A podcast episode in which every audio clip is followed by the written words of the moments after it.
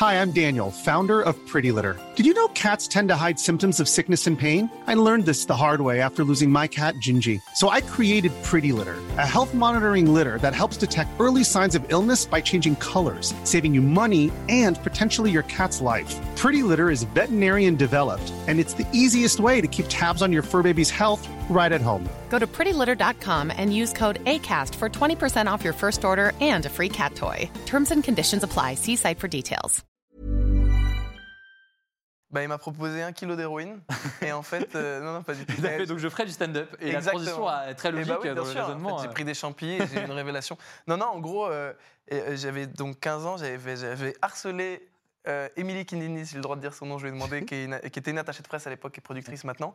Et, et, et je, je lui avais écrit, mais je pense, 72 mails Ah ouais, pour demander d'être son stagiaire, en fait, pour Ok. mon stage de troisième. Et donc, au moment, elle a accepté ce stage et j'ai été stagiaire d'elle pendant une semaine euh, ou deux. Euh, et euh, en partant, j'ai volé leur ca- carnet de contact. Salut, c'est Hugo de Hugo Décrypte. J'espère que vous allez bien et bienvenue sur le podcast de l'interview de Mashup. Alors, chaque semaine, je reçois une personnalité, quel que soit le domaine. Ça peut être un artiste, un journaliste, un sportif ou encore un youtubeur avec qui je me pose dans le salon, confortablement installé dans les fauteuils pour revenir sur son parcours et sur les points de bascule de sa vie. Ça donne des échanges très souvent riches en enseignements. Bienvenue du coup, si vous êtes nouveau, pensez à vous abonner à ce podcast pour ne pas louper les suivants. Je terminerai avec deux petites infos supplémentaires. Cette interview se fait dans le cadre de mon émission euh, Mashup, diffusée sur la chaîne Twitch Hugo Décrypte chaque mercredi à 20h. Donc pour vivre cet échange en direct, rendez-vous directement sur Twitch chaque mercredi. Et par ailleurs, pour découvrir le reste de l'émission Mashup en podcast et notamment euh, les actualités, eh bien vous pouvez taper Mashup les actus directement sur votre application euh, de podcast. Je vous souhaite une très bonne écoute. Bonjour. Oh, il y a un plan chalet. euh, Ah, c'est ah, c'est vraiment en mode cosy. Hein, il y a un plan euh, Chamonix. Cocooning, comme on dit. Exactement. Ouh Comme là, les jeunes. ça me donne une marouflée. Euh, même les bougies, on a vu jusqu'au bout. J'en ai une derrière mais- moi, on en a une ici. euh. Non, mais il y a un camion, c'est pas sorcier, tout est magnifique. Tout Ah est- J'ai l'impression que t'as recréé mon enfance, quoi. Il y a une petite. Tu disais peut-être l'express, je sais pas. Il y a un truc de sociopathe, tu m'as invité dans un truc, tu sais, que des trucs de ma, de ma vie. tu te retournes et tu Ah, découvres ton passé. euh. Ouais, ouais, exactement. Je dis quoi Il y a une photo de ma tante et tout, mais qu'est-ce, que, qu'est-ce qui se passe? Et là, je suis, je suis tout nu. Quoi? Qu'est-ce qui ça allait si vite Je comprends pas. ici. Non, en vrai, mis à part ça, ouais, j'avoue, c'est pas sorcier. Tu lisais peut-être l'Express ou peut-être pas, parce que euh, y a Ah, l'Express. j'ai- non, j'ai- j'ai- j'étais non. pas, j'avais pas de clivage politique euh, aussitôt. euh, pas vraiment de ça, et puis d'autres choses, Ah, les merveilles très du sympa, monde. Voilà, petit décor, et pour échanger ensemble pendant, euh, pendant une grosse euh, demi-heure. Tu vas bien? Ça va bien installé? Franchement, ça va très bien installé. Très dangereux, comme euh, je te préviens. Comme, euh, Ouais, bah, c'est sûr, dans 5 minutes, faut, Ah, c'est- faut, que- faut me parler un peu fort pour que je Ça. continue à être à fond je vais dedans. taper des mains d'un coup et faire un clap pour que tu puisses te, te réveiller. Très bien. Euh, pour te présenter un peu, pour ceux qui ne te connaissent peut-être pas, euh, on t'a connu au tout début. euh, beaucoup t'ont connu avec des micro-trottoirs, notamment dans le petit journal, et puis après dans Quotidien. Depuis, tu as évolué sur plein d'autres choses, mais euh, on te connaît surtout pour une carrière d'humoriste, dans, dans le stand-up, comme on, comme on l'appelle. On va en parler. Ouais. le stand-up. Le stand-up. On va voir, euh, on va voir tout ça avec notamment un spectacle presque, euh, Ouais. avec notamment des dates en ce moment. Donc il y a des dates un peu partout en France. Et on va renvoyer vers ton compte Instagram notamment. J'ai vu que tu posté ça tout à l'heure, Euh, mais aussi à Paris au début du mois de juin. Pas, les gens veulent, veulent te voir. Je le dis dès maintenant, euh, j'ai vu ce spectacle-là, euh, et d'un point de vue très objectif, j'ai euh, adoré. Non, mais non, vraiment, je tiens à le dire parce que, parce que voilà, ça c'est- excellent, excellent, excellent. Et, et donc j'ai envie de vraiment tout le monde à le, à le voir. Eh C'est- ça fait vraiment trop plaisir. incroyable. Merci beaucoup. Très fort. Et, et j'ai incité mes parents à aller le voir et ils ont adoré aussi, ce qui montre que vraiment c'est un truc pour tous les âges, j'ai envie de dire. Pour tous les De âges, 7 à ça, c'est 77 vrai. ans. Alors, s'il y a des enfants de 7 ans dans la salle, je vais pas être heureux, mais je vais dire de 20 à 77 ans. ouais. Ça encadre un peu plus. De 20 à 99. Parfait. Parce que j'aimerais avoir vraiment des très très vieux. On sait, on sait jamais. Comme la nonne là, qui est la doyenne de. J'adorerais qu'elle soit là au spectacle. Qu'est-ce que je kifferais, tu vois? Qu'elle aille écouter. Très peu basé sur l'audio, quoi. Bon, on va revenir du coup sur les points de bascule de, euh, de ta, j'aime pas dire ta carrière, mais juste de ce, de ce que tu as eu l'occasion de faire ces dernières années. Ouais. Euh, L'idée, c'est pas de faire un truc en mode Waouh, t'as réussi à faire tout ça, c'est incroyable, mais juste de comprendre ce qui fait que tu es là où tu es aujourd'hui. Ouais. Et, euh, et c'est toujours des enseignements qui peuvent être intéressants, déjà pour mieux comprendre euh, le milieu dans lequel tu es aujourd'hui, qui est parfois un peu méconnu, même s'il y a eu, euh, voilà, dans le domaine du stand-up, tu as eu un, un truc comme Drôle sur Netflix qui Ouais. a peut-être donné un peu à certains un, un aperçu de ce que ça peut être euh, une carrière dans ce, dans ce milieu-là.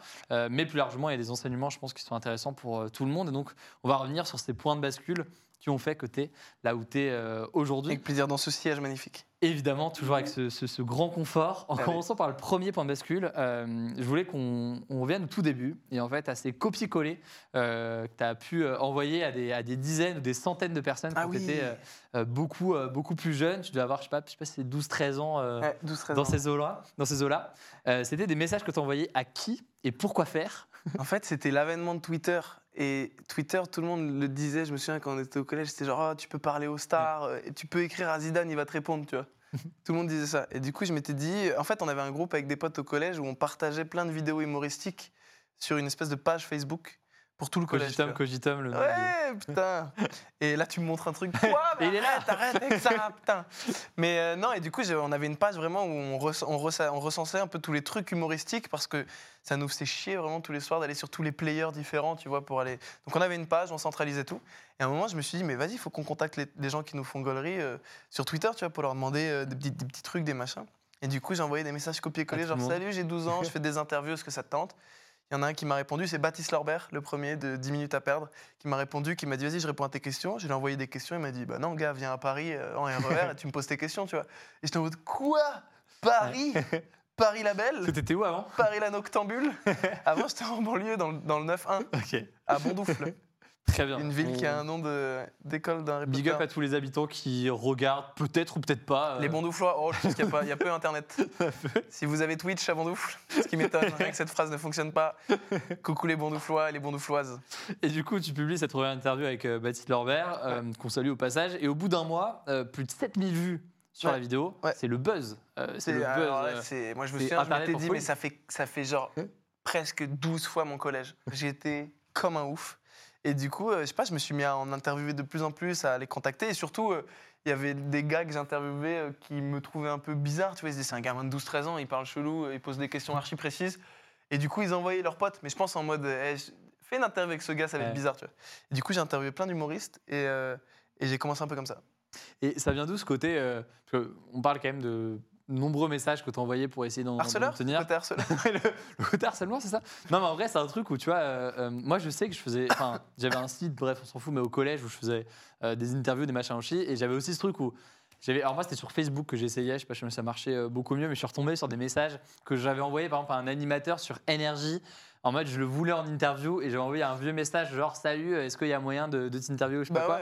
Donc ça me parle dans, dans le truc, mais toi d'où ça vient ce côté euh, T'as l'impression que t'as encore cette volonté aujourd'hui, le côté un peu bah je tente et, euh, et on verra Moi, et je vais un peu au culot. ou- Je le fais tout le temps. Ouais. Je le fais tout le temps. Pour des trucs même super bizarres, euh, monter des trucs de com en ce moment ou inviter des gens au spectacle, franchement, j'ai toujours ce truc de. T'as pas le numéro de. Vas-y, j'envoie un texto. Mais des fois, c'est vraiment des trucs.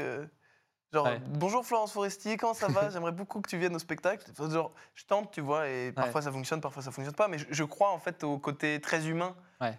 des gens. Et du coup, je crois que, évidemment, sur un papier, en théorie, Mm. ça fonctionne pas. Euh, Un gars, il va aller pas aller prendre 15 minutes de sa journée euh, hyper remplie pour aller être interviewé par un gamin de 12 ans. Mm. Mais en fait, quand tu, les, quand tu leur parles, ils sont touchés par ton humanité. Je crois vraiment à ce truc. Et je le crois aujourd'hui, mais des fois, c'est même pour des trucs plus gros aujourd'hui, pour des négociations, parfois Mm. pour des trucs, et c'est pour des négociations, même des fois sur des gros montants, des gros trucs. Ouais. J'appelle directement le gars et je dis, viens, on se prend un café, on en discute. Et c'est.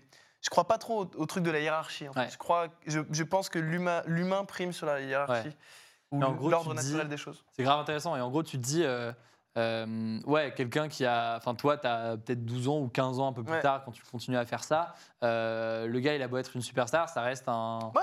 un humain en fait. Ça reste Et un gars autant qui peut être touché par un euh, gamin qui dit putain mais j'adore ton métier, j'aimerais trop comprendre comment on le fait. Je vois pas, Ouais. je, à moins que tu sois la pire des merdes, je vois pas comment tu te dis eh, j'en ai rien à foutre. Si tu es en face de la personne et que tu lui expliques et qu'elle voit dans tes yeux que ça pétille, je, je comprends pas comment ça peut ne pas fonctionner. Et du coup j'ai un peu cette, ce, ce- ce mantra-là de Ouais. me dire bah, fonce, au pire tu te prends un vent Ouais. et c'est pas grave. Et de la même façon, dans l'autre sens, euh, aujourd'hui, forcément, tu es beaucoup plus visible, tu es suivi, il y a plein de gens qui, euh, euh, qui t'admirent. Tu peux avoir typiquement, je suis sûr qu'il y a des gens qui ont euh, 12-13 ans, qui veulent faire du stand-up Ouais. euh, et qui t'admirent pour ce que tu fais et qui pourraient être en mode euh, putain, c'est un gars important, donc je vais devoir euh, utiliser des termes, un langage grave, grave soutenu, ou Ouais, ouais. vous voyez quand je te vois au machin. Et toi, j'imagine que dans ton sens inverse, en mode mais chill, en fait, je reste. euh, Non, Humain, moi je, euh, leur ouais. dis non, je dis vous parlez pas, euh, faites pas. Non, non, mais j'ai fait plein d'interviews justement quand on fait des dates, même en tournée. Très souvent, euh, euh, j'ai- j'ai- je demande quand on a des mails, genre de gens qui disent ah bah, on a vu que tu passes à Niort, euh, Ouais. j'ai 15 ans, j'aimerais trop faire du stand-up à Niort. Je dis bah viens au spectacle, je les invite, après je les vois, tu vois. Je trouve ça trop, trop marrant à chaque fois et, et c'est trop cool et ça, je trouve que c'est un moment de partage qui nous aide tous les deux en fait. Et, euh, et sur ton parcours en tant que tel, tu es passé de. Parce qu'après, on, on l'a compris, tu fais du stand-up, mais tu as commencé du coup avec un, un- Là, ce que tu faisais là, c'était quasiment du journalisme, et même de fait, tu as commencé en faisant des micro-trottoirs, alors, ce qui est à mi-chemin entre euh, un côté humoristique, mais Ouais. aussi un côté euh, journalistique du truc. C'est quelque chose. L'orientation de journaliste, c'est quelque chose que tu pensais faire à un moment, tu l'as délaissé, comment Ouais. ça se fait? J'ai pensé à un moment, en fait, je parce que j'avais du mal à, à cerner ce que je voulais, mais en fait, je crois que le plus important, c'est de cerner ce que tu veux pas. Ouais. Je commence à peine à le cerner dans la vie, mais et, et- et je voulais poser des questions. J'ai toujours été curieux, mais même encore aujourd'hui, euh, là pour plein d'autres trucs que je tente artistiquement, j'aime bien rencontrer des gens qui l'ont déjà fait comme un stagiaire, quoi, avec l'énergie du stagiaire, d'essayer de comprendre, de poser les questions, d'aller dans les recoins, tu vois, les, Mm. les angles morts de la personne. Ouais. J'aime bien comprendre tout ça. Et du coup, je croyais que je voulais devenir journaliste Mm. euh, parce que j'avais cette curiosité euh, latente. Et en fait, je crois que je voulais être artiste. Et du coup, je voulais vampiriser les artistes, comprendre ce qu'il y avait à l'intérieur d'eux. tu vois. Ouais. Et, et- et du coup, euh, voilà, j'ai mis du temps à comprendre à un moment, en faisant les interviews, de me dire, bah, en fait, j'ai plus envie de me taper des barres avec Mm. eux que de poser des questions. Et du coup, j'ai tenté un peu de l'autre côté. Et à la télévision, effectivement, Ouais. c'était euh, des trucs humoristiques dans la rue, donc j'allais au contact des gens. Il y avait un côté. euh, Et tu as l'impression qu'il y a eu un déclic qui t'a fait passer de l'un à l'autre. Euh, je crois qu'il y a une anecdote avec Gérard Depardieu notamment qui a, dans un échange ou un truc qui te fait pas switcher mais qui peut jouer, jouer là-dessus? Ouais. Bah, il m'a proposé un kilo d'héroïne. et en fait, euh, non, non, pas du tout. Fait, donc je ferai du stand-up. Et la Exactement. transition est très Eh logique bah oui, dans le. En raisonnement. fait, j'ai euh. pris des champis et j'ai eu une révélation. Non, non, en gros, euh, j'avais donc 15 ans, j'avais harcelé Émilie Kindini, si j'ai le droit de dire son nom, je lui ai demandé, qui, est une- qui était une attachée de presse à l'époque et productrice maintenant. Et, et, et je, je lui avais écrit, mais je pense, 72 mails Ah ouais. pour demander d'être son stagiaire, en fait, pour mon stage de troisième. Et elle, elle avait, elle m'avait pas répondu, tu vois, parce qu'elle était occupée à autre chose. Et d'ailleurs, petit Parce conseil, marre aussi. si vous voulez contacter les gens, il faut aller dans les mentions légales sur les sites. Parce que tout le monde est obligé de mettre le numéro d'accueil de standard. Et donc, du coup, à chaque fois, j'appelais, je disais Passez-moi Émilie, comme si j'étais pressé. Les gens stressent, ils te la passent. Après, je dis Oui, bonjour Émilie, je vous ai envoyé des mails. Et donc, au moment, elle a accepté ce stage. Et j'ai été stagiaire d'elle pendant une semaine euh, ou deux. Euh, et euh, en partant, j'ai volé tout le- leur ca- carnet de contact. Yes. Donc encore aujourd'hui dans mon portable, j'ai des numéros, mais de, de, de gens, de, de- de Zidane à Booba, en passant par. euh, D'ailleurs, le numéro de Booba, parfois, je suis bourré avec des potes en soirée. Et quand il y en a un de- qui m'énerve, je dis je crée un groupe WhatsApp avec nous, nous deux et Booba. Et il se stresse, et il est en mode non, non, non, non, non, ok, je retire ce que j'ai dit. Mais du coup, j'avais plein de numéros et j'appelle Depardieu, mais à 15 ans un jour, à- je me souviens à ma mère qui préparait des lentilles pour le repas. Et je suis là et je tente, tu vois, mais je me dis bon, il va jamais répondre. Et il répond, tu vois. Et, euh, et je dis bonjour, ça va et tout. Il dit oui, c'est qui c'est? C'est quoi? Et je dis bah non, mais je fais des petites interviews, j'ai 15 ans, je, je comprends pas, articule. Et je dis ah, ok, bah. euh. Et je lui explique quoi. Il me dit tu veux devenir journaliste, mais c'est vraiment un métier de con. Il me dit tu veux faire quoi d'autre dans la vie sinon? Et je dis bah architecte. Et il m'a dit bah euh, renseigne-toi sur. Et il m'a donné genre pendant 10 minutes des, des noms d'artistes euh, architectes japonais. Et il m'a dit on se rappelle demain, tu regardes dans la nuit et on en parle. Et le lendemain je le rappelle et on a discuté genre 15-20 minutes d'architecture. Incroyable. Et à la fin, il m'a dit Tu vois, ça se voit que tu veux être un artiste. Et après, il m'a dit euh, Euh, Si tu veux faire du beau, fais du beau. Et nous fais pas chier. Dit Nous casse pas les couilles, mais je voulais prendre un petit peu de. Et il a raccroché, quoi. Et après, je me suis dit Bah vas-y, let's go. euh. Mais ça rejoint ce que tu disais tout à l'heure sur le fait que parfois au culot, tu peux finir par De avoir ouf. des échanges assez improbables et, Ouais. et cool quoi. Euh, très fort, très très fort euh, l'anecdote de, de Gérard Depardieu et, du coup orientation progressive vers euh, euh, le stand-up ou en tout cas euh, l'humour, les blagues hein, évidemment, euh, tout qui est très drôle, Ouais. avec notamment des choses sur les sur les réseaux sociaux. Moi il y avait un, un truc mais ça, ça date à- de je sais pas quand, c'est l'époque Vine. Donc Vine c'est je ne même pas dire quelle année. Je sais même pas quelle année. bon bref, mais longtemps. Moi, je crois que j'avais genre 14-15 ans. Donc ça devait être. un- 2014 je crois. Ouais, ça doit être un truc dans le genre. ouais. Et, et en gros, toi, il y a un truc notamment qui a qui t'a un peu fait connaître là aussi, mais plus en ligne. tu as eu un, un Vine qui s'est retrouvé, euh, mais moi, même- je sais pas pourquoi j'avais vu euh, plein de fois, mais c'est le principe d'un Vine, forcément, il, Mm, il mm, tourne en mm. boucle. Mais euh, il avait tourné même sur, aux États-Unis, etc. etc. Ouais. C'est celui, je sais pas si on va pouvoir l'afficher à l'écran ou le, ou- ou le montrer, mais euh, le Vine, je sais pas s'il va s'afficher, donc pas besoin de regarder la caméra, Ah oui, ça se trouve. Et Putain, le- attention, le je sais pas s'il va être là. C'est où?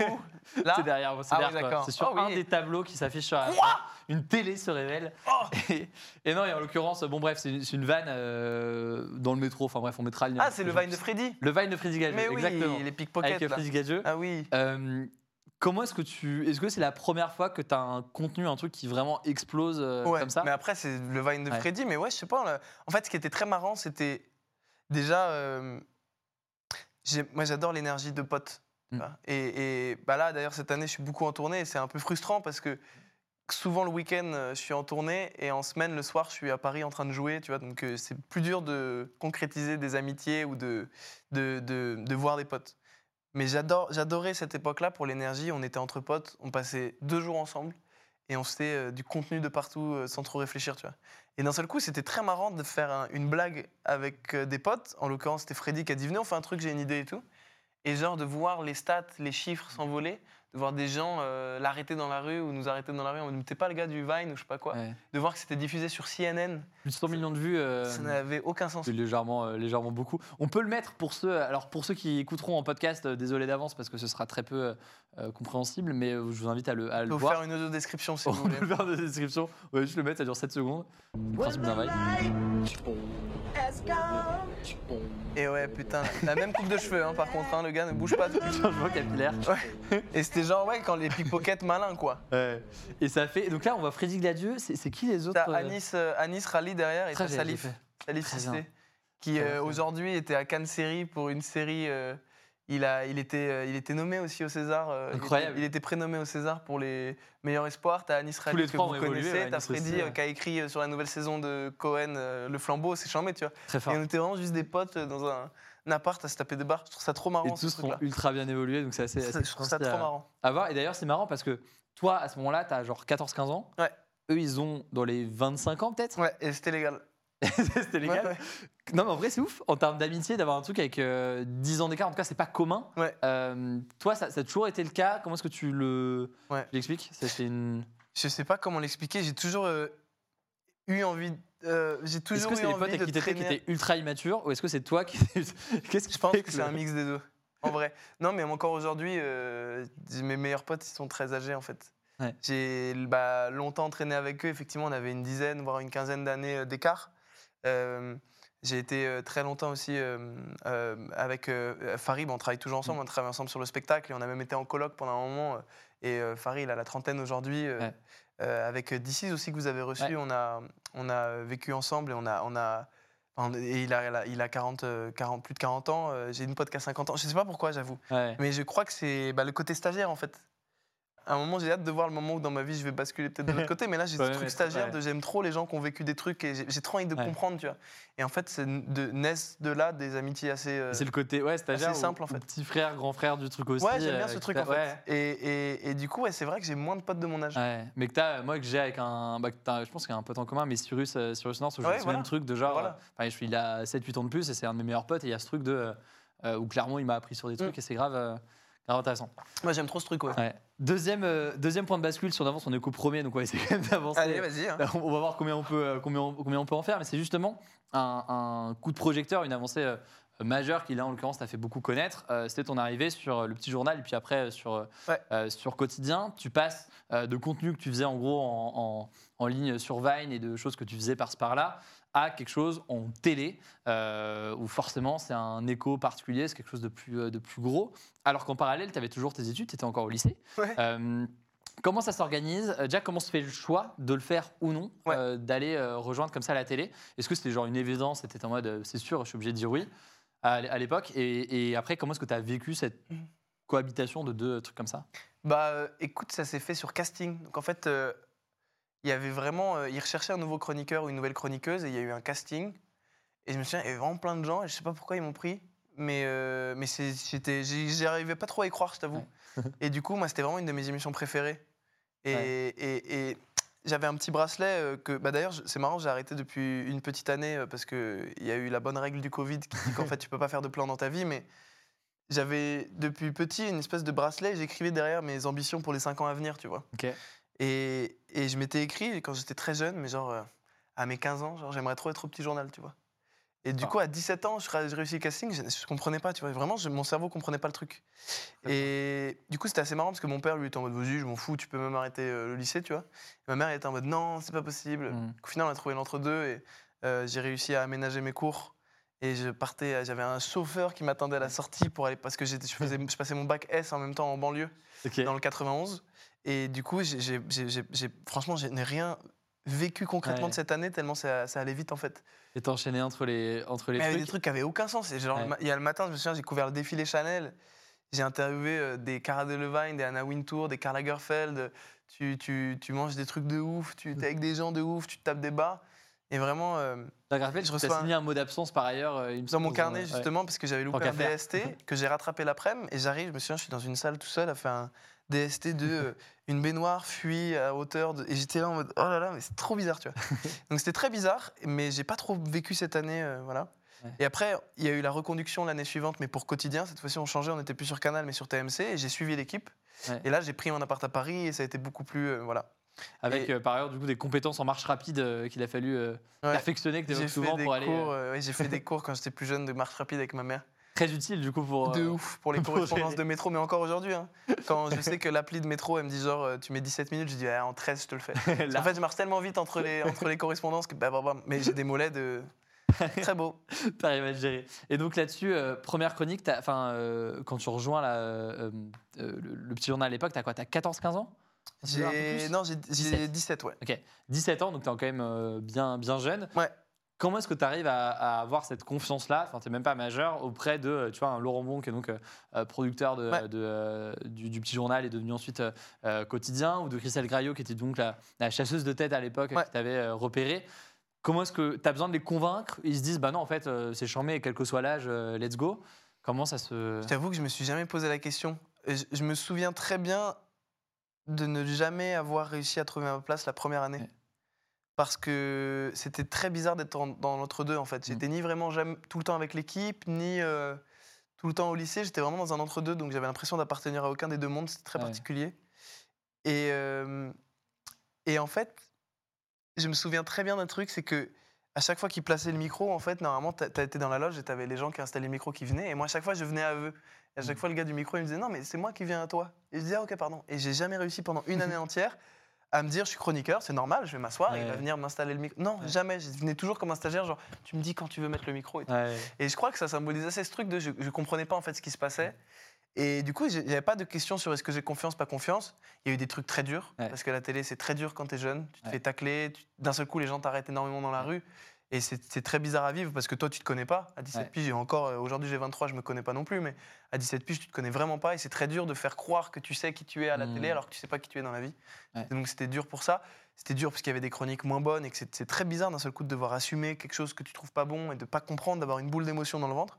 Et il y a eu des trucs super. Les équipes, c'était super. C'était trop cool de travailler avec eux. J'ai appris tellement de choses. Je travaillais avec Freddy d'ailleurs à la Ouais. télévision et Aurélien Prévost après, euh, avec qui euh, on a écrit, on a eu la chance d'écrire euh, sur la saison 2. Et, euh, et c'était trop marrant, tu vois. Ouais. C'était vraiment. Et puis après, à un moment, j'ai senti qu'il fallait que j'arrête. Ouais. Parce que je voulais faire de la scène et j'ai commencé à faire de plus en plus de scènes et c'était inconciliable Et avec justement, la télé. c'est forcément euh, ce dont je voulais te parler euh, maintenant, c'est que euh, clairement, le petit journal t'a fait connaître auprès du très grand public et il y a eu un vrai, ouais, une vraie lumière sur ce que tu faisais. Et pourtant, il y a eu ce choix de se dire, bah, en fait, non, je me barre, je quitte euh, quotidien et donc je vais faire, euh, je vais faire euh, autre chose. Euh, et ce choix-là, c'est forcément un choix qui est difficile parce que tu passes d'un truc où globalement, même si il y a plein d'enjeux et plein de difficultés qu'on connaît avec la télé, avec tout ce que ça amène et ce que tu viens de dire, il y a aussi une forme de, je dirais pas de confort parce que chaque année ça peut bouger la télé, mais quand même une visibilité, tu es bien Ah ouais, payé, ça, machin, que tu quittes pour aller dans peut-être un des tafs, euh, un taf artistique qui de base, euh, là, enfin, ça peut être souvent précaire. hein. Ouais. Et, et le milieu du stand-up, ça allait, euh, ça allait énormément Bah quand même. ouais, Euh, c'est bizarre. comment se prend cette décision à ce moment-là? C'est genre un autre point de bascule qui me semble assez essentiel pour. euh, Bah, en comprendre le fait, truc. euh, elle s'est pas vraiment prise. Elle s'est fait un peu d'instinct, en fait. J'ai- J'ai tenté. euh, En fait, pour la troisième saison, on voulait faire autre chose Ouais. avec Freddy, etc. euh, avec toute l'équipe, avec tous les réalisateurs et les gens avec qui on travaillait. Et en fait, euh, je sais pas pourquoi, euh, en, en travaillant sur les trucs pour la nouvelle saison, je, je pensais qu'à la scène, en fait. Hmm. J'étais à Montréal, je me souviens très bien, parce que Montréal est vraiment un vivier pour Ouais. le, le stand-up, c'est vraiment magnifique. Et je commençais à écrire des trucs pour la scène, et en fait, je, je voulais vraiment plus travailler la scène que, et à un moment, je me suis rendu compte, en discutant avec beaucoup d'humoristes que j'estime, ils m'ont tous dit, en fait, euh, si tu veux faire un spectacle, il faut que tu joues tous les soirs sur scène. Et à un moment, je me suis dit, ouais, mais tous les soirs, je suis soit en tournage, soit en montage, soit en plateau de télé. Et à un moment, je me suis dit, euh, je sais pas comment dire, ça n'a pas été une prise de décision. Bah déjà, ce qui était très bizarre, c'est que tout le monde autour de moi me disait, mais reste à la télé, c'est complètement con. euh. t'es connu et tout le monde qui. Je sais Ouais. pas, y a- tu dis tout le monde qui Ouais. veut traîner avec Watt, tu gagnes euh, je sais pas combien de sous et tout. Et moi, je me disais, mais c'est pas ça le bon. Tu vois, je sais pas. Ouais. Débile, mais je me dis, mais je suis pas heureux en fait, je sais pas comment te dire. Mm. Je- et du coup, je j'arrivais pas à comprendre ces arguments de. C'est comme les gens pour moi qui disent. euh, mais lui, lui, il, est, il est millionnaire, il a la tête d'une boîte, évidemment qu'il est heureux. Non, ça veut rien. Enfin, je comprends pas ce- cet argument, tu vois. Ouais. Et du coup, juste la décision, elle s'est faite parce que je me disais, mais je suis pas à ma Ouais. place. Et du coup, à un moment, ça a été vraiment une espèce d'appel d'air. On a fait une réunion avec Laurent, du coup, qui est le producteur. Et je lui ai dit, mais je crois qu'en fait, il m'a dit, bah, tente, tu vois, c'est pas grave. Et ce qui, ce qui est marrant, Et ça s'est que- fait vraiment assez naturellement. On est parti en très bon terme. D'ailleurs, ils m'ont réinvité pour la promo du spectacle et tout. Ouais. Et, et je regrette à, à 0%, à aucun moment. Mais du coup, euh, c'est vrai que selon les personnes, euh, tu pourras avoir différentes euh, façons de vivre les choses parce que euh, ce truc-là, ce, ce sentiment de ah putain, en fait, est-ce que j'aimerais pas plutôt faire ça? Je sais que plein de gens se poseraient la question et se diraient mais est-ce que c'est est-ce que juste je me fais un film dans ma tête et en Ouais. vrai non, faut que je reste là et, et genre faut que j'arrête avec cette connerie ou limite Ouais. j'irai voir ça après ou est-ce qu'il faut que je sente ce truc-là et que je le suive instinctivement comme tu dis? C'est une forme de, de- Ouais, ça peut faire peur, quoi. Je pense, je pense qu'il y a plein de gens, parce que là, on parle du cas, euh, ok, euh, euh, télé pour aller dans du stand-up, mais je pense, je pense que tu vas avoir plein d'exemples. Tu as des gens qui ont un taf, euh, par exemple, des gens qui ont un taf classique et Ouais. qui veulent faire autre chose, Ouais. euh, y compris, tu vois, euh, moi, je vois même dans ma famille ou quoi, des gens qui ont leur taf depuis des dizaines d'années, Ouais, qui sont en mode genre, ah, est-ce que je quitte mon truc ouais. stable pour tenter un truc, ou est-ce que, euh, Ouais. ah non, en fait, je me fais, c'est une folie et il faudrait que je reste sur mon truc, quoi. Mais parce C'est- que j'ai un peu l'impression que l'erreur, c'est de se dire, il faut que je trouve ce que je veux faire. Hmm. Moi, j'ai vraiment l'impression que le plus marrant, et, et c'est comme ça que ça fonctionne la plupart du temps, c'est faut mieux que tu trouves le plus vite possible ce que tu veux pas faire. Mm. Ouais. Euh, moi, par exemple, je suis trop content d'avoir tenté de faire des petites interviews quand j'étais plus jeune, parce que si je l'avais pas fait, je pense qu'après le bac, j'aurais fait une école de journalisme, et je, je me serais peut-être rendu compte à 25 ans que je voulais pas faire de journalisme. Et je crois, je crois que c'est plus simple du coup de se dire, il faut le plus vite possible que je me rende compte de ce Mm. que je veux pas faire, et du coup de tenter des choses. Ouais. Et à un moment, je me, suis, je me souviens très bien, je me suis dit, euh, je sens que la télé, c'est pas un truc que je veux faire longtemps. Je peux le faire plus longtemps. Mais il faut que j'essaie la scène. Parce que si je veux pas faire de scène, Ouais. plus je le découvrirai tard, plus ce sera compliqué. Et du coup, je me suis lancé dans la scène et je sais que c'est vraiment ce que je veux faire. Tant mieux. Et, Ouais. et- et parce que j'ai pu tester d'autres trucs avant, et c'est une chance de voir, et de voir ce que je voulais pas le faire. Mais je t'avoue que j'ai quand même douté. J'ai pas vraiment douté quand j'ai pris la décision. J'ai douté beaucoup en amont de la décision. Ça faisait six mois que je me disais déjà, est-ce que voilà. Et beaucoup d'amis m'ont aidé. euh, beaucoup d'amis m'ont aidé, m'ont dit on sera là si jamais tu pars de la télé. Parce que évidemment, ce qui fait peur quand tu as beaucoup de privilèges, comme quand tu es à la télé, c'est que bah, tu es dans ton bon petit siège et Ouais. d'un seul coup, les gens viennent à toi pour te poser ton micro. et à la fin du mois, tu as une bonne fiche de paie. et- Ouais. et du coup, c'est très flippant de se dire je vais plus avoir tout ça. Et c'est très tellement agréable d'avoir des amis qui te disent nous on sera là en fait, t'inquiète pas. Ouais. Mais je t'avoue qu'après quand je quitte ça et que d'un seul coup les gens te reconnaissent moins dans la rue, que ta fiche de paie n'est pas pareille et que tu vas à 23h30 dans un comédie club, dans une cave face à 15 personnes pour tester des blagues et que tu te prends un bide, le trajet quand tu rentres à pied chez toi le soir, il est compliqué, tu vois. Et euh, ça, tu en as pas mal euh, parlé. C'est les débuts dans le stand-up en général, euh, de ce que je vois d'un regard très extérieur et juste via, via deux, deux, trois connaissances, c'est que c'est un milieu qui est dur, ou Ouais. un peu comme, euh, je sais pas, le skate euh, dans le sport, tu dois merde, enfin, tu dois te foirer plusieurs fois, ouais. forcément, Ouais. avant de commencer à avoir quelque chose. Et de ce que je comprends aussi, c'est forcément c'est pas une douleur physique au sens tu chutes comme au skate, mais c'est une douleur euh, quand même en termes de morale et en termes de Ah ouais, d'ego où tu prends un coup à, à te prendre, euh, à te prendre des silences ou des blancs. Et ça, tu, je crois que c'est à, à la Cigale notamment où tu as, un moment où tu as, Ouais. en, en 2016, euh, un- des longues périodes de 6-7 minutes de silence euh, quand, quand tu passes. Et ce que tu ressens à ce moment-là, c'est quoi? C'est une- dur parce que tu, tu racontes que tu as, ouais, t'as- pleuré pendant longtemps à, ce- moment-là en sortant de ce Ah truc-là. ouais, là, ça a, été, Ouais. ça a été vraiment complexe. Mais c'était un plateau à la Cigale, donc c'est quand même une salle de 1000 places à Paris. Ouais. Et j'y vais, et je, je me je bide, quoi, je me foire, mais je me plante sa grand-mère. Et je sais pas comment expliquer un bide, parce que c'est souvent, on nous demande, les gens, ils nous disent, euh, même dans la rue, les gens, ils disent, ça fait quoi de bider et tout? mais c'est vraiment. C'est grave comme- inquiétant, ces gens te posent que cette question, c'est Ouais, juste non. mec. Non, mais les gens, souvent, ils sont curieux. Tu sais, tu fais un dîner, les gens Ouais. comprennent que tu fais ce métier. Ils sûr. veulent trop te demander. C'est marrant. Mais c'est comme, je pense, si quelqu'un, tu connaissais quelqu'un qui s'est pris euh, un coup de couteau, tu as envie de savoir, tu sais, ça fait quoi de se prendre un coup de couteau? Ben, En fait, c'est une espèce de sensation euh, de remise en question euh, euh, létale quasiment. C'est une petite mort très particulière parce que tu as vraiment l'impression que tout ce que tu as appris et accumulé en termes de savoir et de confiance en toi depuis longtemps s'évapore d'un seul coup.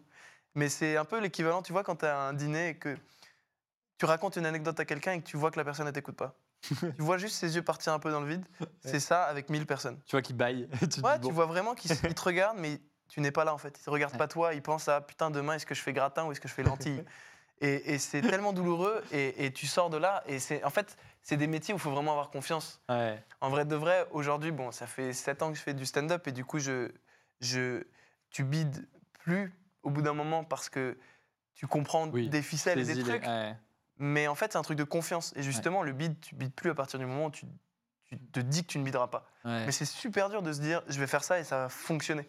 C'est très bizarre de monter sur scène, euh, là, à Bobino, devant 1000 personnes, et de se dire, il y a 1000 personnes qui ont payé un billet et qui vont venir m'écouter pendant une heure. C'est trop bizarre. Ça En vrai, ce métier n'a aucun sens, tu vois.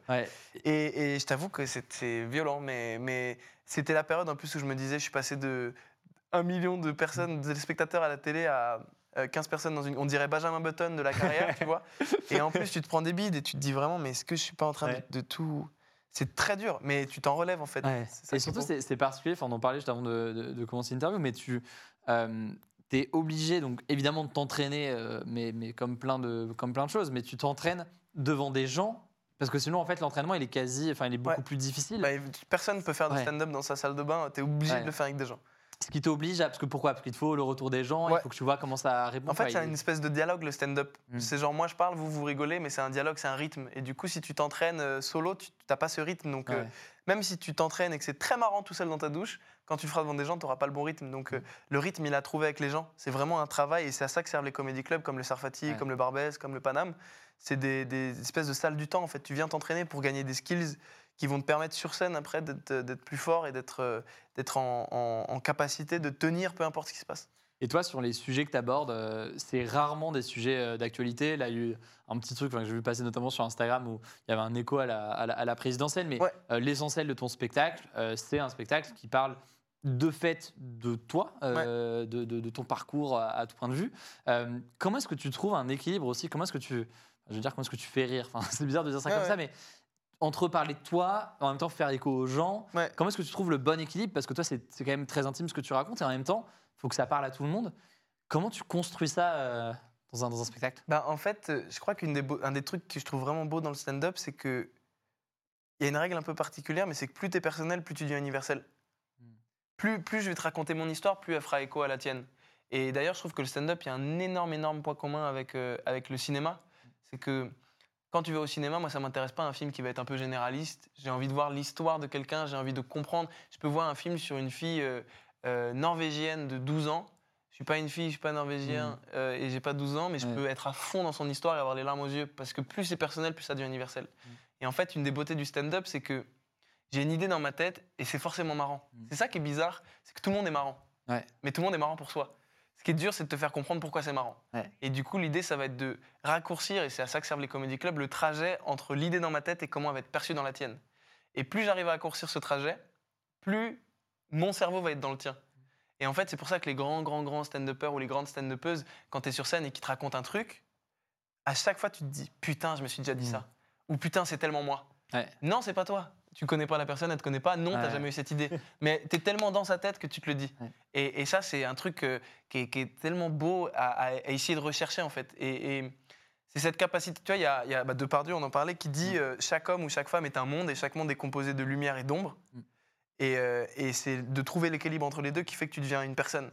Et le stand-up, c'est un endroit où tu peux parler de tes ombres. Tu Ouais. peux parler de, des trucs dont on va pas parler dans la vie en buvant une bière en terrasse, mais je vais t'en parler sur scène de manière très intime et ça va faire écho à ton ombre. Et, et moi, c'est ce que j'aime dans le spectacle en tout cas, c'est ça. Je vais te raconter des trucs chelous, tu vas te reconnaître dedans. Et ce qui est fort aussi, c'est que là, tu vois, dans la description que tu viens de faire, euh, enfin, quasiment l'intégralité du propos, il tient pas tant sur le fait de faire rire Mm. que sur le fait de se reconnaître. Ouais. Et, et c'est aussi, du coup, une autre question que je, moi, je me pose en, en discutant là, c'est que pour toi, là, dans ce que tu fais, dans ton taf au quotidien, dans, ton taf, hein, dans, dans- dans le spectacle, là, typiquement, que tu, tu joues euh, en ce moment, est-ce que c'est pas aussi l'objectif de se dire, bah, certes, forcément, on va rigoler. Enfin, moi, je, encore une fois, je l'ai vu, j'ai j'ai adoré, j'ai énormément ri tout le long. Euh, mais non, mais enfin, tu vois, forcément, ça, ça vient là. Mais il y a en même temps des choses où tu, enfin, c'est, c'est- tu rigoles et en même temps, tu réfléchis aussi. Et c'est un truc pour toi qui est assez important de, de j'allais dire, faire passer des messages. C'est un peu bateau dit comme ça, mais Ouais, aussi d'avoir des. des- ouais. Bah, je sais pas, en fait, j'aime l'idée de faire écho, en fait, et je trouve Mm. que tu vois, moi, il y a des, des, des stand-uppers ou des stand-uppeuses euh, qui, me, qui me touchent profondément, comme euh, Sarah Silverman, comme euh, euh, Louis C.K. C'est des gens où, qui- où parfois dans la vie, quand même ça va mal ou quand j'ai des problèmes, je repense à des choses que j'ai entendues dans leur spectacle. Et je dis pas, c'est pas du tout ce que je dis que je suis à leur niveau. Ce que je dis juste, c'est que ce que je retiens le plus d'un spectacle, souvent, c'est pas les blagues. C'est quelle, quelle couleur, quelle émotion j'ai ressenti, quelle, quelle chose j'ai frôlé, quel, quel nouveau chemin de pensée t'as créé dans ma tête. Tu vois, il y, a des- y a des blagues ou, ou des, des, des chemins de pensée que des stand-uppers ou des stand-uppeuses euh, ont fait, que j'ai vus, qui encore aujourd'hui m'aident quand je suis dans des moments à... Il n'y a pas longtemps, je suis allé voir Dave Chappelle et il dit un truc sur scène, et je te jure qu'encore aujourd'hui, ça m'aide dans la vie. Genre, euh, mais c'était il y a un an, un an et demi. Encore aujourd'hui, Ouais. euh, mais au moins une fois tous les trois jours, je pense à ce truc. Et ça, je trouve ça magnifique quand tu peux repartir avec un bout d'une œuvre, quand tu peux repartir avec un bout et que ça fait écho à l'intérieur de toi pendant longtemps. C'était sur quel. euh, C'était quoi le. Le truc de, ouais. de- en fait, euh, il expliquait comment faire durer un long mariage et comment, euh, comment, en fait, comment résister au doute dans la vie. Et il disait parce que vous, vous voyez la vie de manière linéaire, alors que la vie, c'est tout se passe en même temps, en fait. Ouais. Et, et quand j'étais plus jeune, quand je, je stressais pour un truc, et je me le dis encore aujourd'hui, j'essaie de dézoomer sur ma vie en total. Et je me dis, quand j'aurai 60 ans, je rigolerai du fait que j'ai stressé de ce truc. Et ça me déstresse instantanément. Ouais. Là, avant de monter sur scène à Bobino, pour la première, c'est 1000 personnes, tu vois. J'étais stressé et je me suis dit, dans six mois, tu vas monter à l'Olympia. Ouais. Tu trouveras tellement marrant d'avoir rigolé, d'avoir été stressé Ouais. de monter à Bobino, tu vois. Et du coup, ça m'a déstressé parce que je me suis dit, si tu dézoomes sur ta vie, en fait, c'est vrai que. Ça. Et, et du coup, euh, j'avais ce, ce chemin de pensée avant. Et là, euh, Dave Chappelle, dans son spectacle, il expliquait que parfois, quand tu doutes, et lui, parlait de son mariage, il dit il faut que tu fasses confiance à la personne que tu étais il y a 20 ans quand tu as pris cette décision. Mm. Et dis-moi, il y a 20 ans, j'ai jamais été aussi sûr que je voulais passer ma vie avec cette femme. Mm. Et parfois, aujourd'hui, je doute, comme dans tout mariage. Et ben, je fais confiance au moi d'il y a 20 ans. Hmm. Et il a fait tout un truc magnifique Très et touchant là-dessus. ouais. Et, et je te jure qu'aujourd'hui, quand il y a des doutes sur des trucs, je me dis, mais il y a trois semaines, j'en étais sûr. Ouais. Fais confiance à cette personne. ouais. Et, et si quand tu te le dis, je me dis, ça sonne faux, c'est qu'il faut que je le fasse pas. Mm. Mais sinon, parfois, tu as des doutes et c'est normaux. C'est normaux. Oui, Normaux, c'est normal. Jusqu'ici, Et- c'était une bonne interview, mec. T'as tout. Eh ouais, j'ai tout foiré. On peut merde. recommencer, mais. Et, euh, et non, et tu te dis juste, euh, bah putain, j'en étais sûr il y a trois semaines, pourquoi ça change Ouais. aujourd'hui en fait? Et j'aime cette idée-là de jouer avec le temps, en fait, de, de- de réussir à jouer avec le temps à l'intérieur de soi, je trouve ça marrant.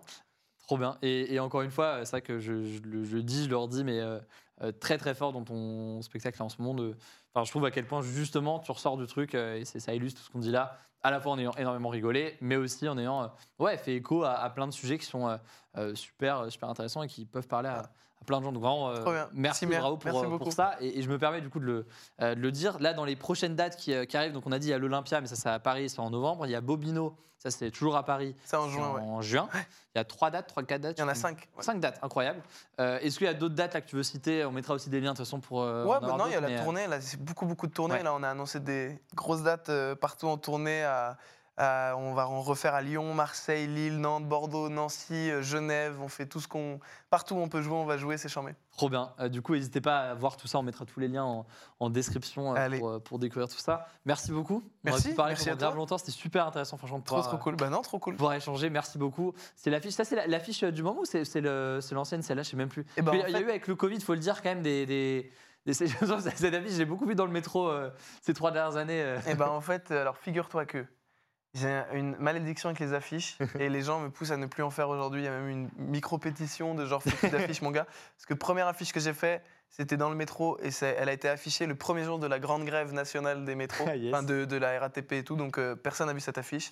Après, je me suis dit, bon, plus de métro, je vais le faire dans la rue. On a fait des colonnes Maurice. Elles ont été affichées le premier jour du confinement. Et après, à la sortie du confinement, on a fait des quais de métro, donc des immenses trucs de métro, avec écrit euh, telle date à 20h. Et je- le jour où ça a été annoncé, ils ont annoncé le couvre-feu. Donc on a dû décaler toutes les dates, c'était catastrophique. Donc maintenant, je fais plus d'affiches. Et je me dis, eh, vas-y, on va faire la promo autrement. Et, et voilà. Bah, écoute, merci encore d'avoir été, euh, d'avoir été présent. Merci C'est grave beaucoup. cool de pouvoir euh, euh. Voilà donc pour cet échange, j'espère qu'il vous a intéressé. Pour en savoir plus sur Mashup, toutes les informations sont directement en description. N'hésitez pas d'ailleurs à me suggérer pourquoi pas des noms euh, d'invités. Pensez à vous abonner pour ne pas louper euh, les prochains échanges. Prenez soin de vous et on se dit à très vite.